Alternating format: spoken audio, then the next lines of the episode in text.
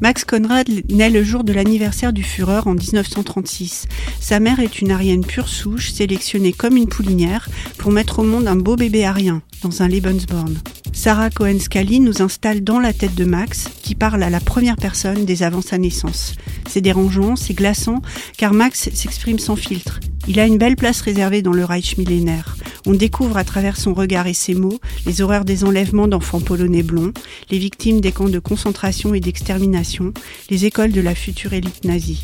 À chaque page, on comprend de quoi est capable une société qui nie l'humanité d'une partie de la population, opposants politiques, homosexuels, handicapés, gitans, juifs. À la chute du Reich, les Américains bombardent les villes, les Russes avancent, violent les femmes et enferment les nazis. C'est tout le monde de Max qui s'écroule. Max de Sarah Cohen-Scally est un roman très dur à retrouver en poche chez votre libraire préféré ou dans votre bibliothèque.